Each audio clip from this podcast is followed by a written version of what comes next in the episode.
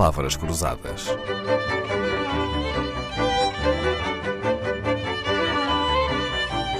Porque quase tudo é uma questão de semântica. Catarina Duarte Antunes vem ao Palavras Cruzadas falar-nos de astrologia e do que se pode saber sobre o que vem lá de cima. A astrologia é um conhecimento milenar.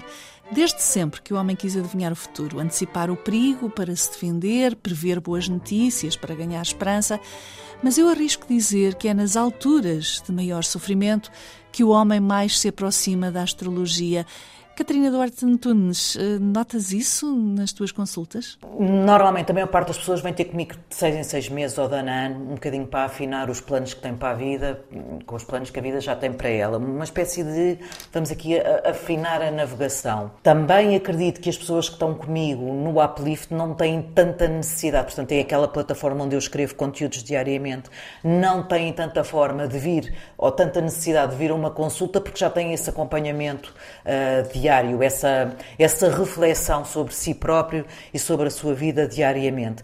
Agora, eu acredito que tenho pessoas que vêm ter comigo em sofrimento, para a qual eu não tenho competência terapêutica e, portanto, Dalila, eu tenho o maior dos cuidados quando recebo pessoas que estão em sofrimento e procuro fazer encaminhá-las para outro tipo de profissionais porque as pessoas nem sequer estão, provavelmente, em estado de, de ter uma conversa muito, muito produtiva, muito interessante uhum. para a sua vida. E, portanto, eh, se as pessoas me procuram porque, quando estão em sofrimento, não necessariamente. Uhum, mas normalmente só nos lembramos de Santa Bárbara quando troveja, não é?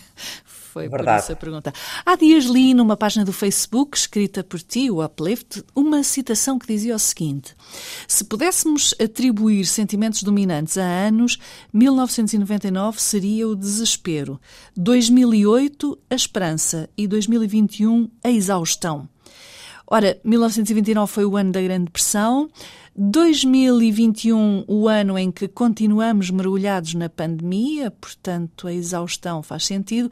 Agora, 2008 como o ano da esperança, mas 2008 foi o ano em que rebentou uma grande crise financeira mundial. Como é que uma astróloga licenciada em Administração e Gestão de Empresas explica isto? Eu acredito que havia na altura, pelo menos até a falência da Lehman Brothers em hum, setembro de 2008, a ideia que nós conseguíamos crescer para sempre e que se conseguíssemos gerar massa monetária sempre a transacionar, sempre a vender, mesmo coisas que não tivessem um valor real, que foi esse o problema do crédito hipotecário, nós continuaríamos no Eldorado do crescimento para sempre. E, portanto, 2008 para mim marca aquele, aquele derradeiro momento em que nós tínhamos a, esperança, a esperança vã, ingênua, naive, de crescer para sempre. A Catarina Duarte Antunes costuma acompanhar sempre os comentários de astrologia com interpretações sobre o que está a acontecer nas notícias.